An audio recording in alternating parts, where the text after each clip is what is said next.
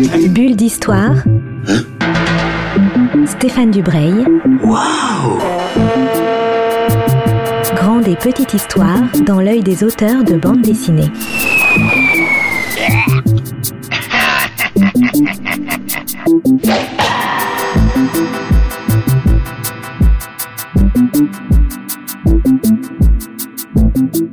Bonjour à toutes et à tous qui nous rejoignez sur Art District pour une nouvelle bulle d'histoire.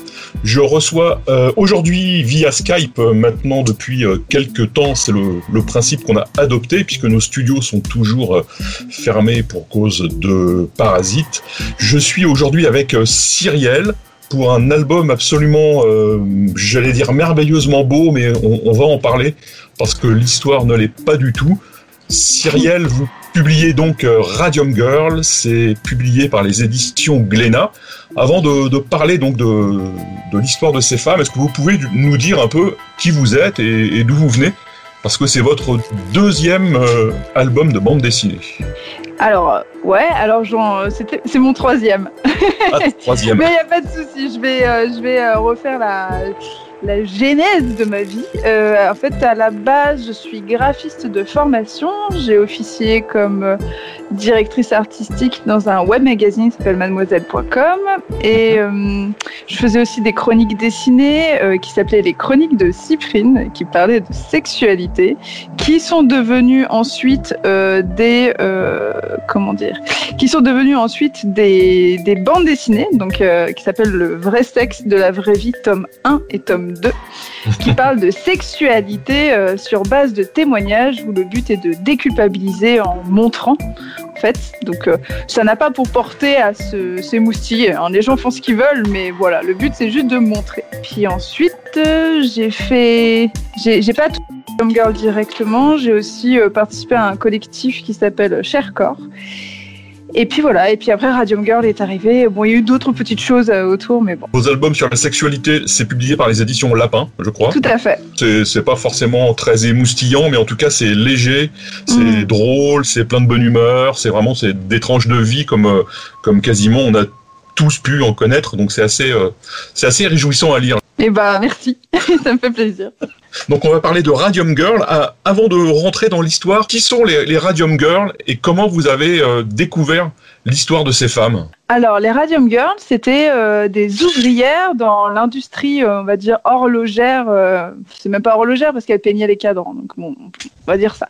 C'est des ouvrières qui peignaient les cadrans de montres avec une peinture très spéciale, une peinture au radium qui leur permettait d'être phosphorescentes dans le noir. Le radium, on en a déjà entendu parler. C'est Marie Curie qui a découvert cet élément phare, mais qui qui au final, comment dire, n'est pas devenu juste un élément dans la médecine parce que ils en ont foutu partout au début du siècle dernier euh, euh, aux États-Unis, mais aussi en France, hein, parce qu'on parle des États-Unis, mais en Europe aussi. hein, la fièvre du radium a, a fait euh, a fait son effet aussi euh, outre-Atlantique, et le radium a donc énormément de propriétés, mais est aussi très très dangereux, chose qui a été très ignorée.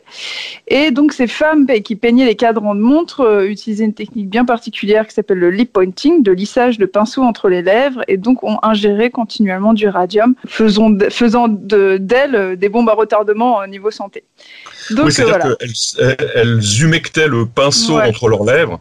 Ensuite, elles prenaient une petite quantité de peinture pour peindre donc les, les numéros des, des cadrans de, de montres. Donc, ce sont des femmes extrêmement modestes, parce que c'est un travail d'ouvrier à la chaîne.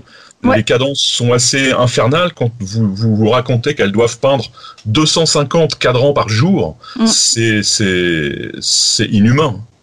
Bah, c'est énorme, c'est énorme. Après, euh, c'était des micro-cadrans aussi. C'était, parce qu'en fait, j'essaie d'imaginer que c'est un cadran de montre. C'est pas des cadrans énormes. 250, c'est quand même une, une charge de travail quand même très très grande, hein, surtout au niveau de la minutie, etc. Donc oui, elle venait d'un milieu modeste, euh, middle class, euh, middle class bas plutôt la Mm. partie basse de la middle class. Et je les ai découverts au détour d'un d'un article posté euh, sur sur internet qui est passé sur un de sur un, un de mes fils euh, de- d'actualité sur les réseaux sociaux quoi. Oui, le- juste pour revenir au radium, vous, vous- il y a quelques reproductions dans la bande dessinée, mais aussi j'ai j'ai regardé un peu ce qui, ce qui se faisait. Euh, Il y a des laines au radium, il y a des habits au radium, il y a des dentifrice au radium. J'ai vu qu'il y a aussi des, des, crèmes de beauté au radium. On connaît la fin de l'histoire, mais ces femmes ne savent pas du tout ce qui va leur arriver. Ah non, pas du tout. Enfin, c'est vraiment, je fais une analogie parce que beaucoup m'ont dit, mais elle devait s'en douter quand même. Et je fais, bah non. C'est comme si de nos jours, on nous disait que l'aloe vera était cancérigène. En fait, l'aloe vera, par exemple, on en a partout. De nos jours, on a des vêtements à l'aloe vera, cosmétiques, de la bouffe à l'aloe vera et tout. Des, pareil, c'est vraiment exactement la même chose. Donc à l'époque, vraiment, c'était euh, l'élément miracle euh, qui va, qui va euh, te faire un beau teint, qui va te protéger, se faire irradier n'était pas pris dans le mauvais sens du terme, et qui bien après hein, qu'on enfin, on savait déjà, hein, Marie Curie savait déjà que c'était dangereux, mais le truc lui a échappé vu qu'elle s'était déjà brûlée au radium. Mais, mais voilà, donc elle ne pouvait absolument pas le savoir, surtout que ben il y avait des pubs pour ça, quoi. Donc voilà, ou l'eau de coco, voilà, pareil, de deux jours. Si on vous disait que l'eau de coco était cancérigène, je pense que vous ne seriez seriez pas attendu ne serait-ce que deux secondes. L'autre chose qui est, troublante dans, dans votre euh, album, c'est que nous, évidemment, on connaît la fin de l'histoire, on en sait beaucoup plus que vos personnages, et qu'en même temps, ces peintures au radium, c'est aussi euh, une forme de modernité, parce que ces femmes, elles sont jeunes, donc elles mm. vont euh, danser le jazz dans des clubs, elles s'habillent à la mode, il y a, y a, cette espèce de, de paradoxe d'une modernité très très mortifère. Hmm. Oui, oui, bah, elles ont. Bah, en fait, ce qui est terrible, c'est que ça leur a, ça leur a coûté la vie, mais euh, avant de leur coûter leur vie, ça leur a fait goûter à cette sensation de liberté d'avoir un pouvoir d'achat et de pouvoir, ne serait-ce qu'un peu, s'émanciper. Et euh, c'est parce que voilà, elles avaient un meilleur salaire que l'époque. Souvent, je dis que c'était l'équivalent. En fait, c'était pas des simples entreprises, vu que le radium coûtait très cher à synthétiser. C'est comme si elle travaillait chez Dior ou Lanvin. C'est des petites mains, mm. mais qui travaillent dans une usine prestigieuse, avec un salaire un peu plus haut, plus haut que euh, la norme euh, qui était euh, donnée à des femmes ouvrières. Donc c'est ça qui, en fait, globalement, tout se paye dans cette bande dessinée. Tu veux goûter à la liberté, le retour de bâton sera immédiat et cruel. Tout ça, c'est dans un système capitaliste assez, euh, assez dur, assez, euh, assez sauvage. Est-ce qu'il y a des gens dans l'entreprise qui savaient que cette euh, matière était si dangereuse? Alors, il y en a. En fait, il... comment dire le créateur de la peinture, euh, dedans, je le montre d'ailleurs, euh, leur dit à un moment ne faites pas ça, donc euh, ne faites pas le, mouillage aux lèvres, donc le lissage du pinceau entre les lèvres, comme ce qu'on disait juste avant. Tout ça, c'est pas des choses que j'ai inventées, hein. c'est des choses qui ont été, c'est des propos qui ont été rapportés dans les journaux intimes de ces Radium Girls. Donc vraiment, ça a été, ça a été dit et tout. Donc suspecté bien évidemment. Et puis autre chose aussi, euh, à l'étage, euh, les hommes, parce qu'en fait les femmes peignaient et les hommes synthétisaient le radium, eux, ils avaient des tabliers en plomb, des, euh, des gants, des masques, mmh. voilà. Et donc c'est à se dire que c'est à se demander s'il n'y avait pas déjà une très belle dissonance cognitive de se dire que quand ça synthétise c'est dangereux, mais une fois qu'on l'a mis dans une petite boîte, ça ne l'est plus. Non, enfin voilà, il y avait ce truc-là où je pense ils le suspectaient déjà dès le début, mais bon, en fait on connaissait pas on, devait suspecter la dangerosité, mais on ne savait pas quels étaient les symptômes mmh. que ça allait entraîner. Euh, et, vu que c'était des femmes qui ont commencé à mourir en premier, mais qui s'en fout quoi à cette époque-là? Qui qui s'en fout cette, cette, cette comment dire cette population négligeable que sont les femmes euh, à cette époque-là? Et on a vraiment l'impression de ça dans la BD c'est que effectivement les, gens qui manipulent sont un peu des scientifiques, donc sont des gens euh, précieux, mm. mais qu'en revanche les femmes, il y en a tellement qui cherchent du travail que peu importe ce qui leur arrive. Quoi. Oui, et puis aussi, c'est des castes hautes. Euh, enfin, euh, les personnes qui, qui, qui ça leur profite, bah, c'est les, les, dirigeants de l'entreprise. c'est toujours la même chose, hein, parce qu'on parle de on parle de ça, euh, c'était en 1920, c'est la même chose, c'est les mêmes gimmicks qu'il y a maintenant avec des patrons, euh, des patrons d'entreprise qui vont euh, verrouiller des scandales sanitaires pour, pour, pour faire perdurer leur entreprise. Hein. On, peut, on peut parler de plein de scandales, on peut faire plein de parallèles avec l'amiante, le scandale du téflon, enfin il y en a, on peut en trouver des, des, des, centaines des, des parallèles à ça. Alors, avant d'aborder le côté dramatique de la bande dessinée, il y a quand même le tout le début est très joyeux, très insouciant parce que ce sont vraiment des jeunes femmes. On est aussi en pleine période de la prohibition et malgré tout, elles arrivent à rentrer dans des speak easy pour consommer de l'alcool. Voilà, il y a ce, ce comment dire, ce désir de vie très très puissant. Mais il y a aussi des, des instants très comiques parce qu'elles ont aussi un autre surnom qui est euh, Ghost Girl. Eh ben, comment on devient une ghost girl? Eh ben, c'est tout simple. Il suffit juste d'intégrer une entreprise de radium, parce que cette euh, cette euh, cette poudre qu'elles utilisaient, en fait, c'était, en fait, on a tendance à voir une peinture, mais en fait, c'était une poudre qu'elles mélangeaient soit avec de l'eau, soit avec de la colle. Et ça veut dire que bah, c'est comme chez vous, hein. C'est comme chez vous avec de la poussière. Hein, bizarrement, quand on secoue un édredon avec de la poussière dessus, ça, rentre en lévitation en fait dans la, pièce. Et ben c'était pareil pour le radium. Il faut savoir qu'elles étaient euh, recouverte en fait de poudre de radium. Alors c'est encore plus, euh, c'est encore plus terrible quand on sait euh, les dommages que faisait le radium. Mais elle, ça les faisait beaucoup rire parce que être recouverte d'une poudre phosphorescente, ça veut dire que dans le noir, nous sommes phosphorescents. Et donc elle s'en amusait beaucoup quand elle sortait la nuit euh, des entreprises en hiver. Et ben elles étaient euh, lumineuses. Et ça, euh, et ça, ça, ça, les faisait beaucoup rire. Et aussi parce que bah, elles étaient jeunes. C'était quand même des, des, femmes qui avaient euh, entre 18 et 25 ans au grand maximum, qui n'étaient pas mariées, qui voulaient s'amuser. Et donc elles sont, et puis elles étaient insouciantes. Donc elles se sont beaucoup amusées à se peindre les ongles, les dents, le visage, avec cette peinture et il fallait pas, fallait pas qu'elle se fasse prendre par contre parce qu'elle coûtait très très cher cette peinture. C'est comme si elle se recouvrait de, se, se, recouvrait de, de feuilles d'or. Ça valait même plus mmh. cher que l'or quand même. Donc, euh, donc voilà, mais ça les faisait euh, beaucoup rire. Et euh, quand on sait, nous on sait, et ça, ça rend le, le, le, propos encore plus terrible. Mais bon, l'intérêt c'était aussi de, de montrer cette vitalité que ces femmes, que ces jeunes femmes ont eue. Il y, a, un épisode, je me suis demandé si c'était vrai ou si vous l'aviez inventé. C'est l'épisode qui se passe dans un cinéma. Ah, ça, c'est marrant parce qu'on m'en parle beaucoup, mais alors non, moi, je, celle-là, cette partie-là, parce que tous les frais, en fait, tous les faits, euh, les checkpoints euh, historiques, tous les checkpoints en rapport avec euh, l'histoire du radium, tout ça c'est véridique. Toutes les femmes ont existé, toutes euh, les, toutes, euh, tout ça a existé. L'histoire, mais par exemple, un moment je l'ai fait aller au cinéma, ça je l'ai inventé. Ça veut dire que hmm. potentiellement elles sont allées au cinéma, je ne sais pas. Et à un moment je l'ai fait aller à Coney Island, j'en ai aucune idée si elles y sont allées. Potentiellement elles auraient pu y aller parce que de toute façon euh, la jeunesse y allait. Mais qui me dit qu'elles y sont vraiment allées? Je ne sais pas. C'était aussi pour euh, leur donner du corps. Je sais juste qu'elles se sont bien marrées. Par contre, quand elles se peignent les doigts et qu'elles se peignent les dents, ça c'est véridique. Mmh, ça, mmh. c'est pas moi qui les c'est pas moi qui l'ai inventé. Le surnom Ghost Girl, ce n'est pas moi non plus qui l'ai inventé, vu que c'était leur premier surnom.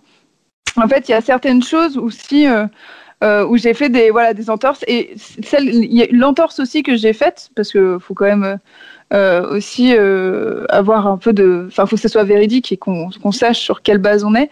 Euh, toutes ces femmes ont existé, elles se sont toutes retrouvées au procès. L'entorse que j'ai faite pour la narration, c'est de, de les, avoir fait travailler ensemble.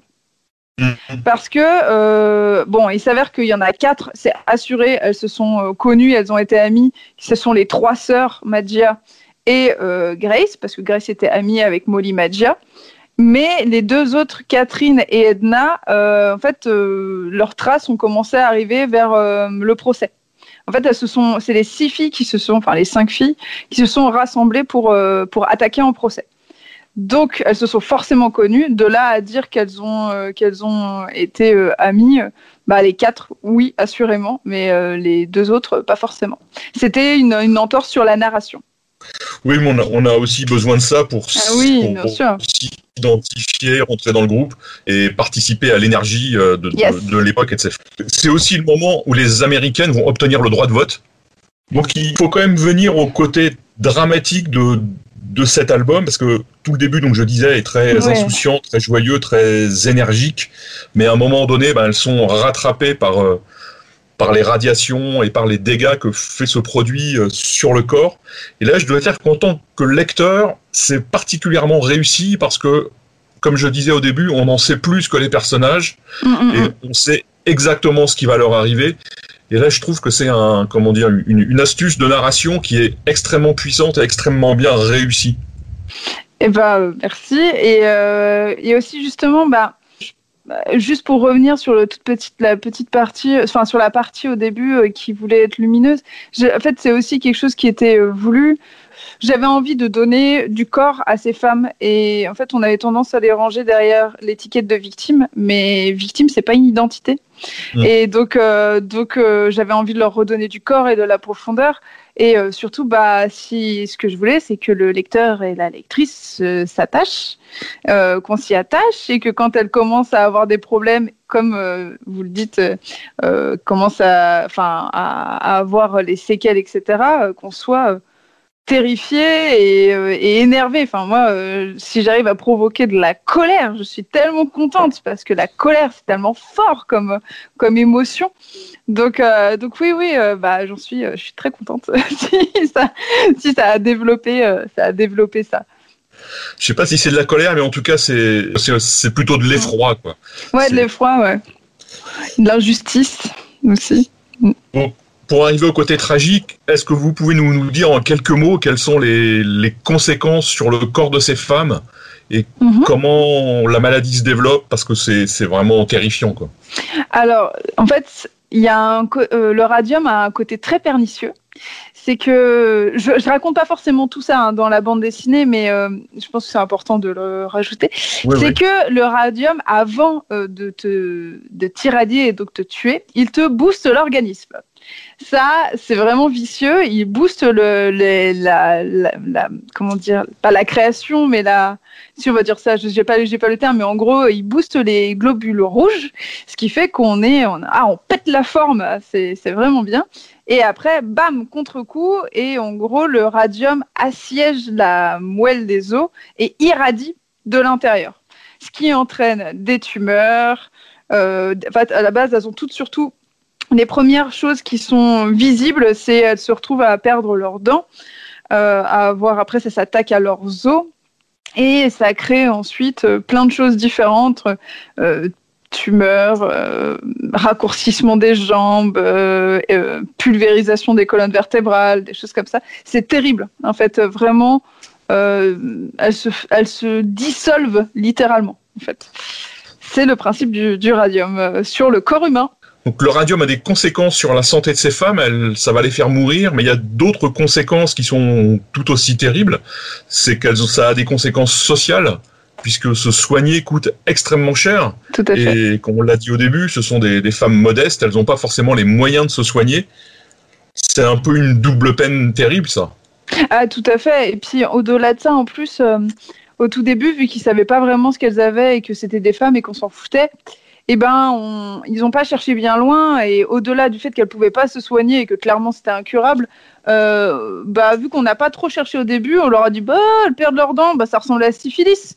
Allez hop, c'est la syphilis. Sauf que la syphilis, c'est vraiment par excellence la maladie de la honte, surtout des femmes qui n'étaient pas mariées euh, et qui se retrouvaient à avoir euh, cette marque de, de de comment dire de la honte quoi enfin vraiment de cette, dans cette société donc euh, Vraiment, il y avait cette double peine. Les soins, effectivement, étaient très chers, comme ce qui sont toujours aux États-Unis.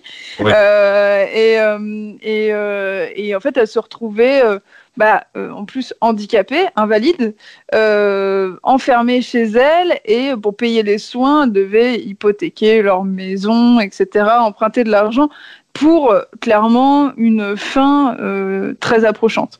Mmh. Donc, de toute façon, oui, oui, enfin c'est pour ça que cette histoire est une, enfin, j'allais dire une lente descente aux enfers, pas du tout. Ça a été très très rapide. C'est tout le, toute la, toute la perversité aussi du radium, c'est que, en le radium, euh, comment dire, euh, agit très vite. Le parallèle aussi que je fais, c'est que l'évolution du radium euh, sur le fait qu'on l'a utilisé et qu'après on l'a proscrit, c'est un peu comme euh, la, la, comment dire, la cigarette, sauf que la cigarette, ça a mis 80 ans à ce qu'on se rende compte que c'était euh, mauvais, ouais. là où euh, le radium, ça a mis un peu, à peu près 20 ans, maximum. C'est-à-dire que le radium, ça tue à tous les coups, quoi. Ah oui, oui, ah oui, c'est. Et puis vraiment, c'est un compte à rebours. C'est ça qui est très ironique pour les, pour des femmes qui peignaient des cadrans de montre, c'est que vraiment, à partir du moment où elles ont léché leur premier pinceau, pour, pour affiner la, le pinceau, c'est fini, c'est acté. Elles ont ingéré du radium, le compte à rebours est lancé, quoi qu'il arrive. Donc comment comment va se finir euh, cette histoire? Parce que vous racontez qu'il y a aussi quand même des médecins qui sont des gens intelligents qui vont se rendre compte que c'est pas la syphilis, c'est que même si le mal est incurable, on peut quand même soulager ou en tout cas tenter de soulager ces femmes. Il y a aussi un procès qui un procès comme on peut connaître actuellement avec le médiator, avec l'amiante et tout ce genre de choses, mais c'est très long. Mais il y a quand même une fin une fin de justice. Alors, pas pour elle. non, pas pour elle. Pas pour elle, parce que euh, là encore, très ironique, euh, l'entreprise a joué la montre. C'est vraiment, euh, c'est vraiment terrible. Ou en gros, ils attendaient juste qu'elle y passe, clairement, parce qu'ils savaient que le temps était compté. Mais euh, effectivement, euh, il y a eu, euh, y a eu des médecins qui se sont penchés, des, un avocat qui a bien voulu les, les, les, comment dire, les représenter. Et ça, ça a été une très longue. Je le représente assez rapidement, mais ça a été une très longue quête pour l'une des héroïnes qui cherchait un avocat. Et à la fin, eh ben à la fin, voilà ça a été c'est pas, pas en fait leur combat a permis à d'autres Radium Girls de se faire, euh, de se faire, euh, comment dire, de, de, remporter leur procès. Mais elles, euh, clairement, voilà, n'ont pas accédé, n'ont pas remporté leur procès. Ils sont, ce sont, il y a eu un arrangement à l'amiable. Donc, en l'occurrence, quand même, leur combat n'a pas été vain parce qu'elles ont permis à une Radium Girl de l'Illinois de remporter son procès. Oui, et puis que ça a eu des conséquences pour d'autres combats sociaux avec des, une jurisprudence qui s'est qui s'est installée. Et il y a eu, euh, voilà, oui, il y a eu, puis il y a eu, euh, comment dire, euh, ça a impacté les lois américaines sur la protection des travailleurs par rapport aux, maladies au travail et un organisme de protection des travailleurs qui s'appelle l'OSHA. Voilà, ça a amené à ça aussi. Donc on a beaucoup parlé d'histoire. Avant de se quitter, je, voudrais quand même qu'on parle de votre, de votre dessin. Mhm. Parce que donc, je, ne connaissais pas très bien votre travail. J'ai découvert dans Radium Girl à quel point il était à la fois très précis, très euh, sensible, en même temps très envoûtant parce qu'on est embarqué dans cette histoire beaucoup par le dessin et pas seulement par l'histoire de ces femmes. Pouvez nous parler de votre technique parce qu'on en parlait avant d'enregistrer, donc vous dessinez au crayon de couleur, ce qui n'est pas très courant dans la bande dessinée quand même. Euh, bah euh, ouais, il y en a un qui est sorti en même temps, c'est Anaïs Nin sur le crayon de couleur. Mais euh, oui, oui, c'est vrai. Moi, mon crayon, euh, ma technique, c'est du crayon couleur aquarellable à sec euh, qui permet de, de, déposer beaucoup, beaucoup de pigments. C'est pour ça que beaucoup de personnes se demandent si c'est du pastel. Non, non, c'est du crayon couleur. en fait, c'est une technique que j'ai développée quand j'étais encore à l'école. Donc, ça remonte à une paire d'années maintenant.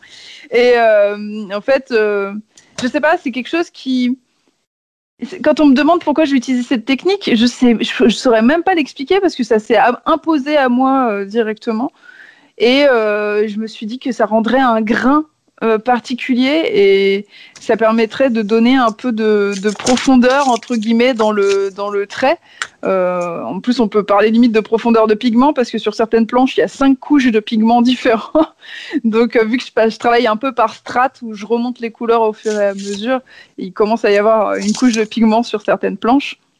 Et, euh, et ouais, et mon but c'était un peu ça, et aussi de travailler avec une gamme euh, colorimétrique euh, très réduite. Mm. Il y a huit couleurs différentes, plus le vert qui symbolise le radium. Donc voilà, c'est une gamme colorimétrique qui part du bleu jusqu'au violet. Et, et, ça, et en fait, j'ai fait toutes les planches qu'avec ces couleurs-là même s'il y a des harmonies colorées qui semblent différentes. C'est toujours euh, huit, couleurs, mais, euh, mais apposées différemment sur les planches qui donnent des, ambiances différentes. Donc, euh, voilà, j'ai bossé sur ça parce que beaucoup m'ont dit ah on pourrait croire à une sorte de sépia violet et ce qui est vrai, ça peut, on peut vraiment avoir ce, truc-là. Je sais pas mm. pourquoi j'ai choisi cette gamme. Ça s'est un peu imposé à moi. On va pas parler quand même de, trucs euh, divins où euh, j'étais touchée par la grâce, pas du tout. Mais c'est juste, je sais pas, j'avais envie de faire ça et je l'ai fait. non, mais par une espèce de mystère, on, je trouve que ça colle bien à l'époque et ça colle bien au Oui, c'est costume, vrai. ça, ça colle à ça colle à tout ça quoi. Et, voilà, j'invite vraiment les, les auditeurs et les auditrices à lire cet album et notamment à partir dans la deuxième partie, il y a des, des planches en pleine page qui sont des portraits de femmes. Euh, voilà, moi j'ai trouvé ça d'une comment dire, c'est extrêmement touchant. C'est, c'est voilà, j'ai même pas les mots pour dire à quel point ces, euh, ces portraits sont bouleversants. Eh ben, merci beaucoup. Ça me fait très plaisir. Eh bien, Cyrielle, euh, je crois qu'on s'est, on s'est presque tout dit, mais surtout, euh, comme je dis maintenant à chaque euh, fin d'émission, il faut lire l'album. Il faut lire Radium Girl, qui est publié par les éditions Glénat. Euh, ça fait, je crois, 120 pages et c'est au prix de 22 euros. Voilà, on découvre une, des histoires de femmes et des histoires de capitalisme effréné.